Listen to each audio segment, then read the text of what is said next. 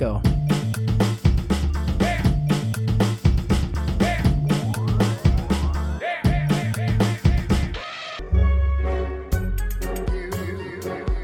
Bom dia, boa tarde, boa noite, Planeta Galáxia. Aqui é Obsessões, um podcast dos Sessões, mas estamos aqui um pouco diferente agora, anunciando uma parceria com o streaming da Reserva Imovision. Desde já, muito obrigado ao pessoal da Reserva.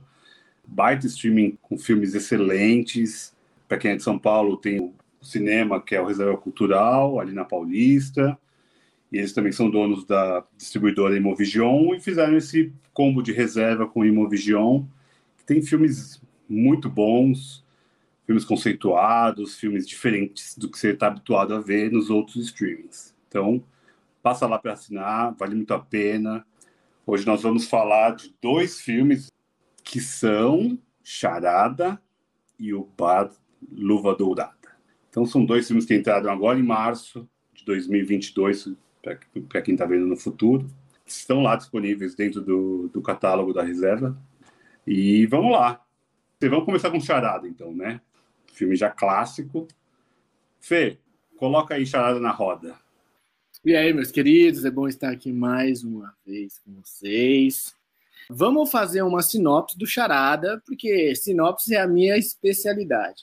Então, farei a leitura aqui da sinopse do Charada, que é o seguinte: em Paris, Regina Lambert está prestes a se divorciar de seu marido quando descobre que ele foi misteriosamente assassinado durante uma viagem de trem, logo após ter sacado todo o dinheiro do casal. O dinheiro agora está desaparecido e Regina é ajudada por Peter Joshua, que pode ou não também ter interesses financeiros em relação a ela. Vocês sabem que a minha especialização é, é, é sinopse. Eu acho que é uma boa sinopse resume bem o filme, não entrega nada, deixa tudo ali e também não fala muito. É perfeito. Mas eu queria saber o que o Leandro achou desse filme.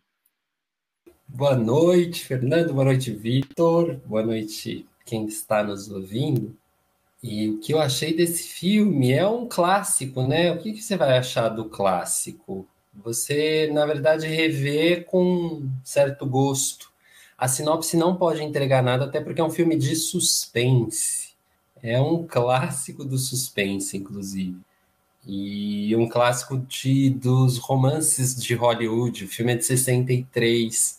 O filme traz um casal muitíssimo famoso, que é o Cary Grant e a Audrey Hepburn. Audrey Hepburn, se você não conhece, busca conhecer. Acho que ela foi considerada e é considerada uma das mulheres mais importantes do cinema e fez muitos filmes, muitos filmes. Em 63 ela já era Audrey Hepburn, né? Ela já tinha passado pelo Bonequinha de Luxo, que é de 61, então ela já era assim uma super hiper mega estrela. E é um filme muito interessante para quem gosta de mistério, para quem gosta de de filmes nessa linha dos anos 60, né? Porque ele é muito, ele é muito comparado ao Hitchcock, né? É um filme bom, um filme clássico no bom sentido da palavra e no estrito sentido da palavra.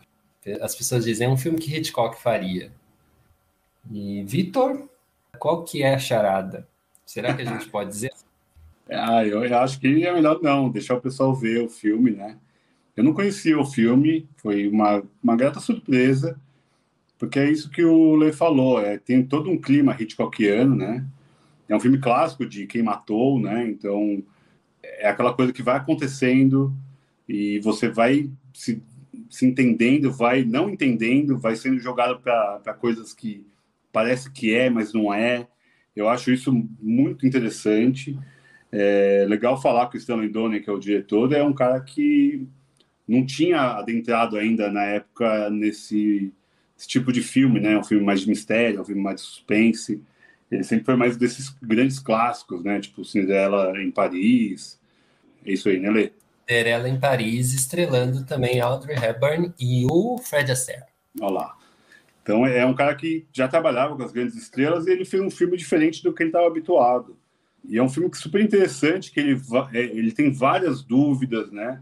sobre o que está acontecendo, Porque a princípio, logo, né, a Regina, ela tá tipo, vou me divorciar desse cara. Esse cara aqui não serve para mim. E daí ele morre. Isso não é spoiler, gente. É logo no começo do filme, tá? tá até na sinopse, então não é spoiler. E daí tudo, todo gira em torno disso. E daí tem envolvimento de CIA, tem envolvimento de espionagem, envolvimento de amigos deste marido, né, do Charles. E daí vai mostrando uma faceta do Charles que já era um pouco compreendida pela Regina, é, tanto que o divórcio para ela já era certo. E daí também tem um romance. Então é um filme bem anos 60, é um filme bem desse tipo clássico mesmo, é, que tem o ritmo de filme que a gente já está habituado a ver dos anos 60. É, visualmente é muito bonito, ela está muito bonita no filme, né? Ela está estonteante, né? Ela sempre foi muito bonita, mas no filme ela está ali bem estonteante, num papel às vezes até um pouco ingênua em alguns momentos e ela também vai se deixando levar de, por uma parte, por uma outra parte ela vai se controlando. Eu acho isso, essa, essa dinâmica de toda é muito interessante. O mundo se abre, né? é, é a Audrey Hepburn. Curioso, né? Tem cenas muito emblemáticas. Logo no começo, no velório dele, né? Que as pessoas vão entrando e ela não conhece ninguém que está indo lá visitar o corpo, né? E ir lá olhar o corpo. É, as pessoas estão indo lá para ver, será que ele está morto mesmo? É, então é, é uma situação tão complexa. É, tem umas, umas coisinhas meio que trapalhões ali, né? São os detetives meio trapalhões, mas é super divertido. É um filme super leve. É, por mais que tenha assassinato, tenha toda essa espionagem, tem envolvimento de, de governos, mas é um filme que vai vai gostoso, assim, não, não cansa não tem barriga, ele só ele só acompanha o, o que a gente quer ver. Ele vai mostrando para onde, a gente, onde ele quer que a gente olhe, para ficar na dúvida do que aconteceu na realidade. Tem ali, Vitor, uma super homenagem à França. Eu acho que até o cinema francês. Tem aquela clássica cena dos, dos fantoches do Truffaut, que as crianças estão vendo o fantoche e você e filma o rosto delas, aquilo é, é, uma, é uma referência clara ao Truffaut. E acredito que em alguns momentos você pega ali um, um noir que vai. Noir, o filme não é preto e branco, né? O filme é colorido. Mas você vê umas coisas ali que quando o rosto da Audrey Hepburn vai aparecendo da sombra para a luz, assim, eu acho que tem umas referências ali que Hollywood sempre fez isso, né? Ele sempre pensou algumas coisas mundo afora e traz essa versão do Hollywood. E eu não consigo achar ruim, porque isso também se tornou clássico. E gosto da homenagem e das referências, e talvez tenha outras que a gente não consiga pegar, então é um filme para ver algumas vezes. Vale o ingresso e o tempo. Charada. É um filme que tem também uma música muito legal. Né? Não é um musical, né? Não estamos num musical, mas tem muita música impactante, uma trilha sonora bem envolvente, é, que é típica desses filmes de, de suspense, né? Falam whodunit, né? É, é, o nome em inglês do tipo de filme, de, de quem fez, né? Quem matou. Mas é, não é, não é um whodunit mais denso, pesado, Hitchcockiano. É, é um pouco mais kit até, né? É, tem, um, tem um quê de kit no filme que eu acho super legal. É, ele, ele muda um pouco o panorama do que a gente está esperando ver, talvez, só com a sinopse do, do Fernandinho. Muito bem, muito bem. Vocês passaram muito bem, fizeram um sobrevoo ótimo. Ah, agora tem um outro filme que a gente podia comentar também, que a gente deveria comentar, que é o Bar Luva Dourada. Esse é um outro filme que está na lista, que é um filme essencial. Eu, eu achei um filme muito forte. Grande lançamento do mês de março do Reserve Movision. É, é, recomendo que, fortemente que todo mundo assista. Assim. Vou ler a sinopse, resume bem. Começa assim: Hamburgo, 1970. Fritz Honka é um homem fracassado com o rosto deformado que vagueia pelas noites de um bairro boêmio ao redor de outras almas perdidas. Ninguém, ninguém desconfia que, na verdade, Fritz é um serial killer. Ele persegue mulheres mais velhas e solitárias que conhece no Luva Dourada, seu bar favorito, e as esquarteja em seu apartamento imundo. Minhas impressões rápidas sobre esse filme é que é um filme adorável e perturbador. Sabe aquela, aquele, aquelas obras de arte que te levam para dois caminhos distintos e ao mesmo tempo você não consegue deixar prestar atenção? Eu curti pra caramba o filme, achei foda. Eu senti o cheiro do filme.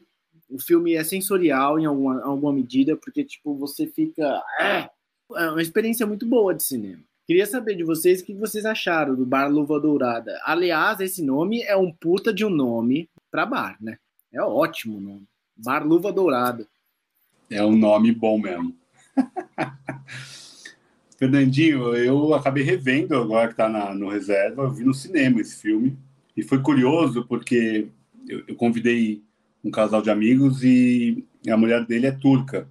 E o Fatiakin é alemão, mas tem origem turca, né? Falei, pô, uh, conhece o cinema dele, lógico, né? E aí daí eu falei, pô, vamos lá ver um filme, né? O diretor turco tal, deve ser super bom. E daí o, filme é, ele é angustiante, ele é expositivo, né? Ele, tem, ele é muito gráfico, principalmente na parte do serial killer, né? Do, do Ronca. E o silêncio que fazia no cinema, sabe? E vou falar por mim, eu também cheguei a, a ter momentos de náusea no filme e isso não é ruim, tá? Não estou falando isso para falar mal do filme, não. Pelo contrário, o filme acho que atinge o objetivo de mostrar a crueldade desse homem com essas mulheres mais velhas, sempre muito obesas, sempre. É, o bar é frequentado por losers, seria num filme americano, e que não sei, não, não dá muito contexto do filme, mas me parecem muito filhos da guerra, né? Órfãos da guerra, aquelas pessoas que estão embebidas em bebida alcoólica, fuga da realidade. Por mais que o Ronca ele trabalhe, né, a gente vê ele tentando o trabalho até para né, garantir os schnapps dele, né, a bebida dele. E o bar ali é sempre o momento do flerte, né? E ele tem aquele, aquele encantamento por aquela menina mais jovem, a Petra. É, é, é complexo ver aquele homem falar horrível, não é nem só pela aparência, porque ele tem uma aparência horripilante, digna de talvez filmes de terror, mas é, é um ser humano muito doente mesmo, né? É doentio que ele faz. É, e é incrível como ele acaba buscando fugas da maldade que ele faz, principalmente na bebida, né? A bebida é um gatilho muito forte, é visível, né? Sem a bebida parece que ele não funciona. E quando ele bebe, ele acaba cometendo esses atos absurdos. Aquele banheiro onde ele mora é uma das coisas mais nojentas que eu já vi no, no planeta Terra. As cortinas sempre fechadas, né? Parece que não, o, o, sol não pode entrar, né? Até o, o, dono do bar, em algum momento, vira ali e fala. O, o menininho lá pergunta: Mas por que, que as janelas estão sempre com a cortina fechada? Porque ninguém bebe enquanto o sol ainda está raiando lá fora é, é, é muito dessa maldade que está exposta ali naquela, naquela sensação. Por mais que aparentemente ele tenha ali até uma criação comunista, pós-nazismo ali, ele, ele é um cara super perdido, né? Super perdidaço e é um serial killer. Então ninguém vai passar pano para um cara desse, mas nem achar justificativas para os atos que ele comete. Mas é um filme que vale a pena ir preparado para ver. Não é um filme que é fácil de ver. Pode ser que muita gente fique muito sensível. Então, são temas bem pesados, é bem expositivo o filme. Então, fica a recomendação para você ver. Mas se prepare ou pense bem, porque é, é um filme mesmo que me chocou bastante. Chocou você, Leandrinho? Eu acho que não, Victor. Eu acho que eu tenho outra, uma outra opinião né, com relação à, à estética do filme que eu, eu entendo essa coisa do realismo, do crime. Eu não consigo ver como tão horripilante, sabe? Assim, eu, eu consigo ver como realista, que é um realismo que não é o meu, não é a minha realidade. Mas eu sei que aquelas pessoas estão tão transitando por aí. Embora a gente tenha um contexto ali que é bem claro, o filme pontua bem que você está nos anos 70 em Hamburgo, na Alemanha. Então, é um pós-guerra bem declarado, assim, né? A Alemanha ainda não se recuperou. Aquela é a cara do povo alemão, né? É, falar de um povo inteiro é um pouco generalizar, mas assim, é uma, uma das faces do povo alemão que ele quer mostrar nos anos 70. E aquele lugar decadente onde as pessoas vivem daquela forma, né? Porque parece que não justifica, como você falou, né? Porque é um serial killer, e... mas ele também não julga, porque você você cai na complexidade do personagem. E eu me vejo com alguns dilemas que aquele serial killer tem. E, e, eu acho isso assim incrível, porque apesar de tudo que ele fez, né, e que é absolutamente, sei lá, é, para mim é, é, é, é, uma, é uma falta de, de amor mesmo, né? Ele, é, ele é subhumano, mas eu consigo me identificar com alguns dramas dele. Isso é, é, impressionante. E eu estou dando um depoimento aqui bem pessoal, porque o filme é tão impressionante, no sentido de que ele causa muitas impressões, que dificilmente você vai olhar essa camada um pouquinho mais, mais embaixo do filme. Mas eu acho que vale a pena olhar, porque cada personagem ali tem um drama, sabe? Você não pode colocá-los como criaturas subhumanas por conta daquela aparência porque o que parece que o filme coloca para mim é que aquilo foi feito com eles, muito mais do que eles fizeram aquilo com eles, sabe? Aquela coisa de responsabilizar os pobres, que a gente vê muita gente fazendo isso. Ele é assim porque ele quer. Não, ele, ele, ele resvala, ele não justifica. Mas em algum momento ele fala: ah, o cara tem uma família de 12 irmãos, não chega a ser um, um, uma justificativa do, do, criminoso, não chega a ser um coringa, sabe? Assim, para fazer um comparativo. Ai, a sociedade fez esse cara. Não chega a ser esse, esse panfleto. Mas, dependendo de como você enxerga, pode chegar perto dessas não justificativas, mas algumas explicações que não justificam, mas fazem você investigar a causa com um pouquinho mais de profundidade. É um filme excelente, excelente.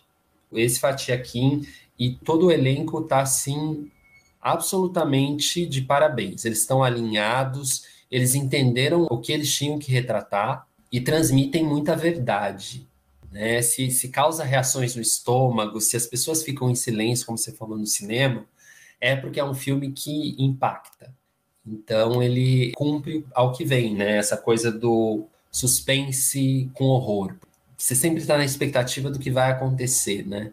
Então, eu acho que é um filme de suspense também. Eu acho muito bom o filme. Eu veria de novo. Fernandinho, quero saber você. O que você achou, meu amigo? Fala que ele fez trouxe várias coisas legais. Esse filme me trouxe Plínio Marcos. As pessoas do filme me lembram muitas pessoas do Plínio Marcos, aquela marginalidade. Concordo total, filho. Total. Muito isso. Uma fase do Plínio Marcos, né?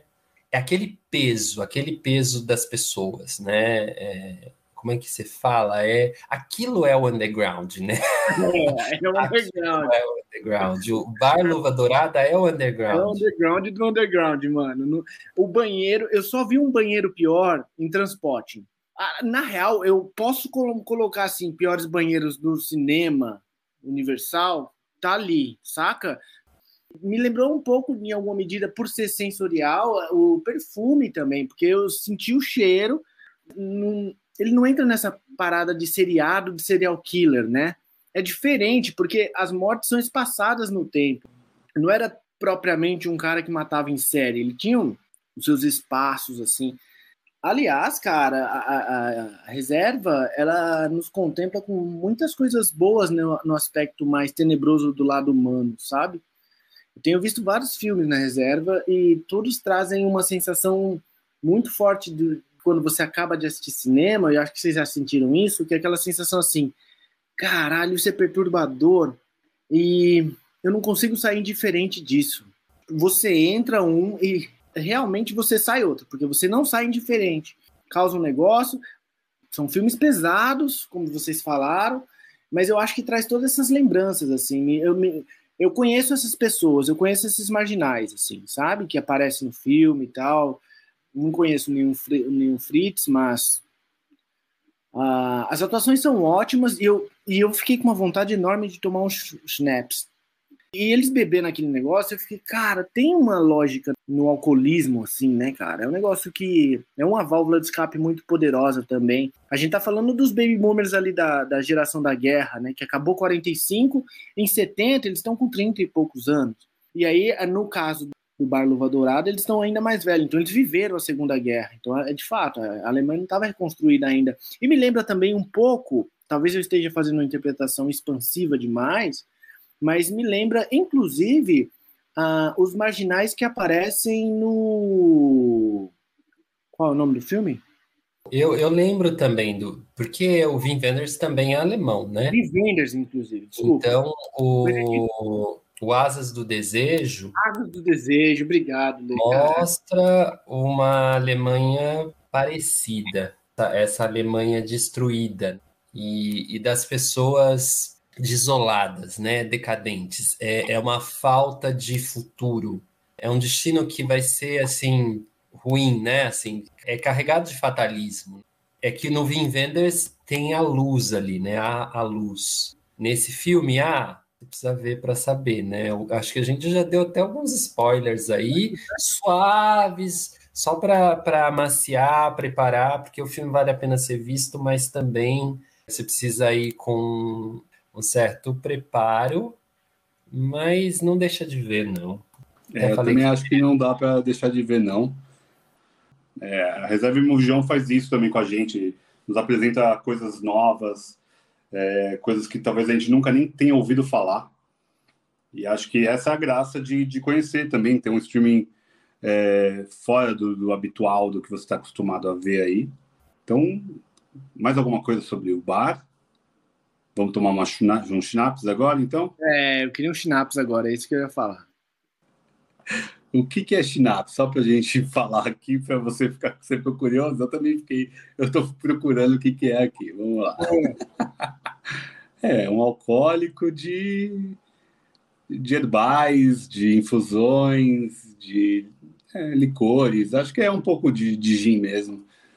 É, tem ginabre, também é uma bebida, acho que também que, que é conhecida. Mas é isso. É...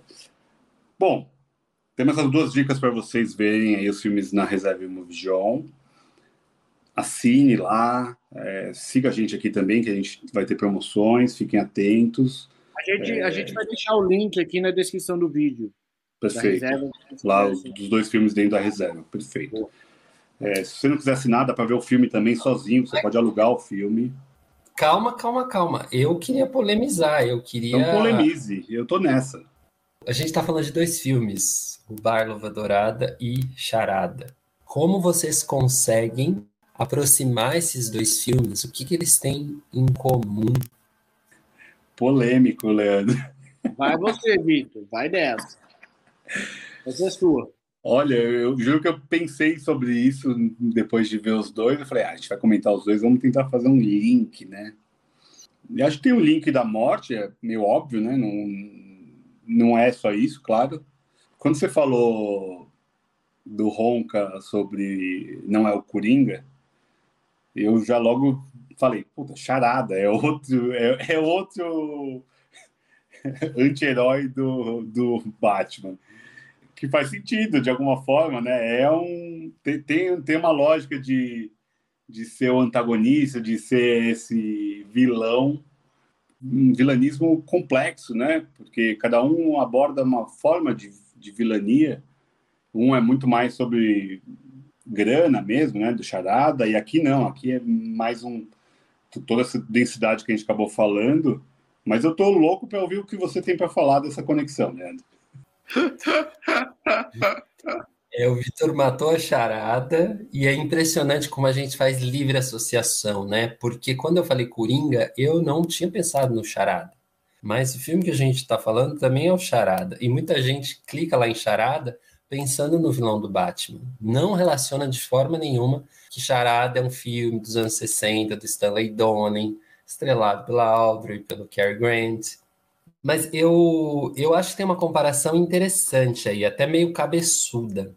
São filmes que, se você olhar, eles estão em gêneros muito parecidos, que é o suspense.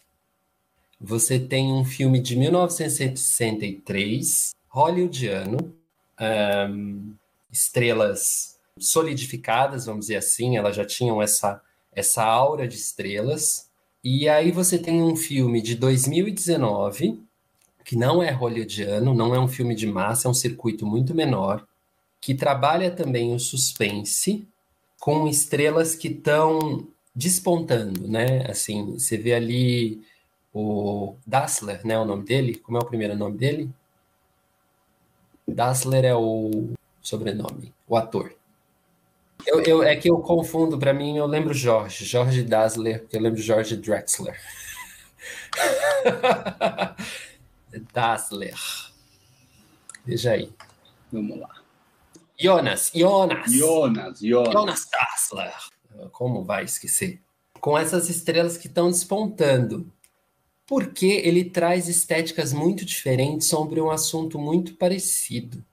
Você vê nos anos 60 lá como é a estilização da morte, por exemplo, para o Stanley Donen. Porque vão aparecer lá os crimes, né? E como é o crime para o Fatih Akin você vai trazer um excesso de glamour no crime lá com a Audrey Hepburn, Cary Grant, e aqui o glamour zero. Você vai trazer os crimes que são motivados pelo dinheiro e crimes que talvez, na minha opinião, sejam motivados pela miséria. E você vai trazer num lugar aquelas armas, né, que dão aquele... É, é, é horrível falar isso, né? Mas é uma arma que traz essa questão do desejo, né, que é o revólver. Crimes com de revólver silencioso e crimes com armas improvisadas. É, pessoas que morrem porque são atiradas de prédios, que é uma coisa muito hollywoodiana, e pessoas que têm uma luta corporal que, que dura até a morte. Não é uma luta coreografada, né? É uma coisa eu não sei, eu não sei como um ator faz, faz esse tipo de, de cena que existe no Luva Dourada, né? Porque são cenas muito físicas e que você não sabe bem onde vai dar, porque eu acredito que o ator também tem que estar num impulso de não saber o que vai acontecer. Muito diferente de uma luta de um filme de suspense dos anos 60 de Hollywood. Então eu acho que elas, elas se aproximam pelo, pelo tema, né?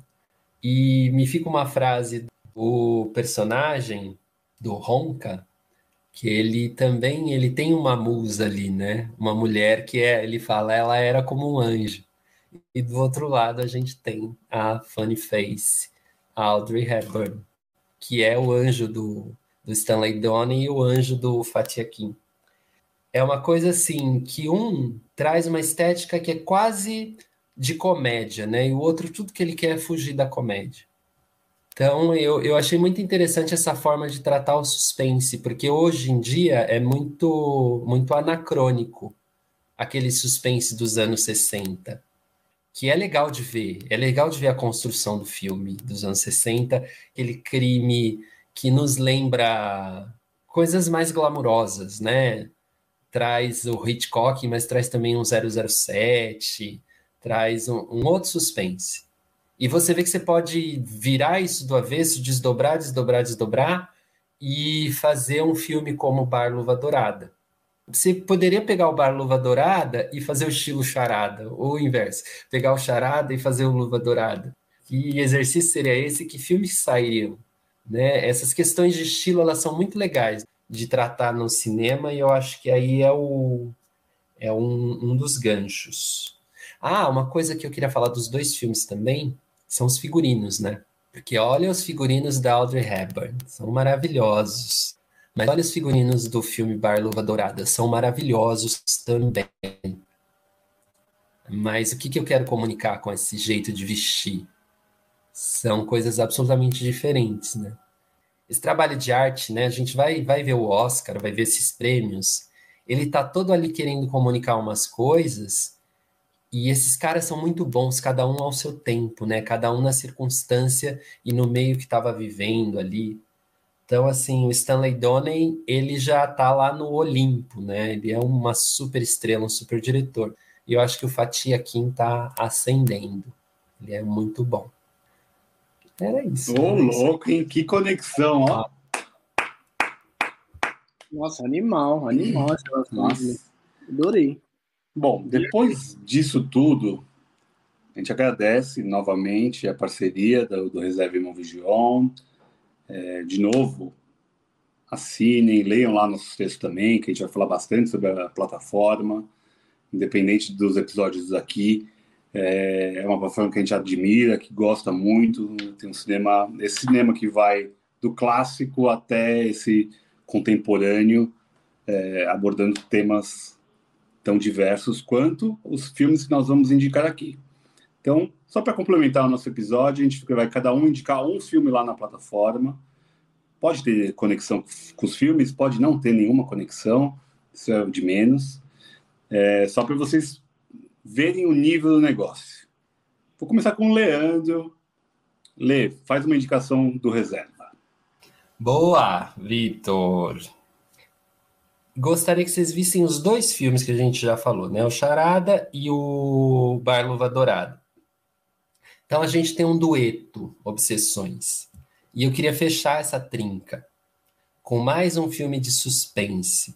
Esse é um filme de outra época, também para você fazer essas relações de estilo, comparar. Se for a sua viagem, se não for, também só assiste.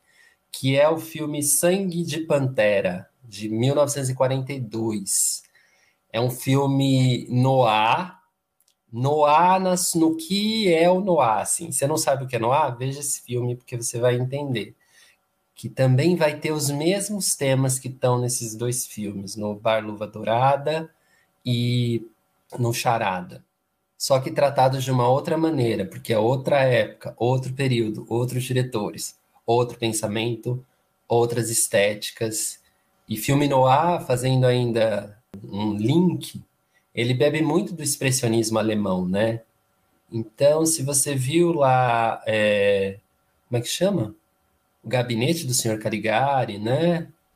Se você Sim. viu também o Nosferato, Nosferato, que são filmes da década de 20 ali da Alemanha, eles inspiraram esse noir dos Estados Unidos, né? Dos anos 40, 50. Né, o noir não pode dizer nem que é um período, mas é um é um estilo, é um estilo. E eu acho que no fim das contas a minha fala foi se direcionando muito para estilo. Então, Sangue de Pantera, 1942, dirigido pelo. É um francês, como é o nome dele? Tourné. Será que é Jorge o nome dele? É Jacques. Jacques Tourné. Jacques Tourné. Que também dirigiu outros filmes no ar. Indicação, hein, Fernandinho, hein? Tá no Reserva Vision, tá no Reserva Vision. É isso aí. Fernandinho vai ficar por último, que ele falou que está com um as na, na manga. ah, eu vou recomendar um filme que eu também vi no cinema, que está no Reserva Movision, claro. Branca de Neve, de Pablo Berger. É uma adaptação espanhola do clássico dos Irmãos Green, que é uma beleza, é um filme belíssimo visualmente, é um branco e preto impactante, é a história clássica, mas ambientada para o sul da Espanha dos anos 20. Então, é, tem todo um clima também no, no ar, um pouquinho, claro, não só pelo branco e preto, mas também por acontecer coisas um pouquinho diferentes do que a gente está habituado da Disney, né, da, da, animação clássica. Acho que vai até ter uma refilmagem sobre Branca de Neve em live action recente, né, nos próximos meses aí e são anões toureiros, então tem toda uma conexão é, com a tourada, com a, com a história espanhola. Então é um filme que eu lembro de ter saído embasbacado do cinema, da beleza, da dureza, da complexidade de ver aquela história ambientada num outro lo local, assim, sabe? Achei muito interessante e coloca aí na sua lista. Já dá lá um maisinho na sua lista dentro do Reserva Movigion. Fernandinho? Adorei uh, as indicações de vocês. Não teria visto. Olha como é legal esse lance de streaming e como, como reserva é amplo, né? Nunca apareceu para mim Sangue de Pantera no meu. quando eu uh, abro o aplicativo. Nem Branca de Neve. Portanto, não sabia da existência, assim, né? Uh, eu gosto muito da parte perturbadora do Reserva. E nesse sentido, eu assisti alguns filmes muito bons lá. E eu queria deixar recomendado um aqui que eu assisti ontem. Eu acho que foi um dos mais perturbadores que eu já assisti. Assim, de longe, saca? Tipo, coloca violência gratuita lá para baixo na lista. É, que é Clímax, do Gaspar Noé. Eu achei um filme absurdamente lindo, bem feito. Tem um cara ali que ele sabe o que ele quer mostrar exatamente, passo a passo, sem pressa, e ele vai levar até o, o final das horas que ele te alugou ali a sua angústia, saca? Eu quero já deixar de antemão aqui registrado que a gente vai ter que comentar esse filme, que vai ser uma escolha minha pra gente. Mano, a gente precisa falar sobre Gaspar Noé. É uma cabeça do cinema que eu acho muito fundamental de a gente passar por ela, tá ligado? E o, o clímax me deixou assim. Basicamente, é uma. A ideia é um grupo de dança, vou fazer uma sinopse muito rápida mesmo, mas é um grupo de dança que eles vão estrear em algum, em algum momento e fazem uma festa antes e, e curtem e tal. Só que eles estão bebendo uma sangria e a sangria está batizada de LSD. Portanto, esses caras começam dançando e ao mesmo tempo a, a, a onda vai batendo e, cara, vai dando uns negócios muito ruins, saca? Se a gente tiver aqui registrado um top 3 Bad Trip, mano, Gaspar Noé vai estar tá na primeira da lista. Então, a minha recomendação, muito brevemente, é Gaspar Noé com Climax. Um filme bastante diferente, mas também tão perturbador quanto todos esses que a gente conversou. Muito bom, Fernandinho. Só para falar, o Gaspar Noé tem três longas dele lá no, no reserva. É isso, meus amigos, certo? Fechamos aqui esse episódio especial. Sigam a gente nas plataformas, redes sociais, aqui no YouTube ou no Spotify, nas plataformas de áudio. Sigam também o Reserva Imovision, a Imovision. É, estamos aí, vai vir mais coisa por aí, fiquem atentos, tá bom? Beijo para todo mundo aí e até a próxima. Valeu!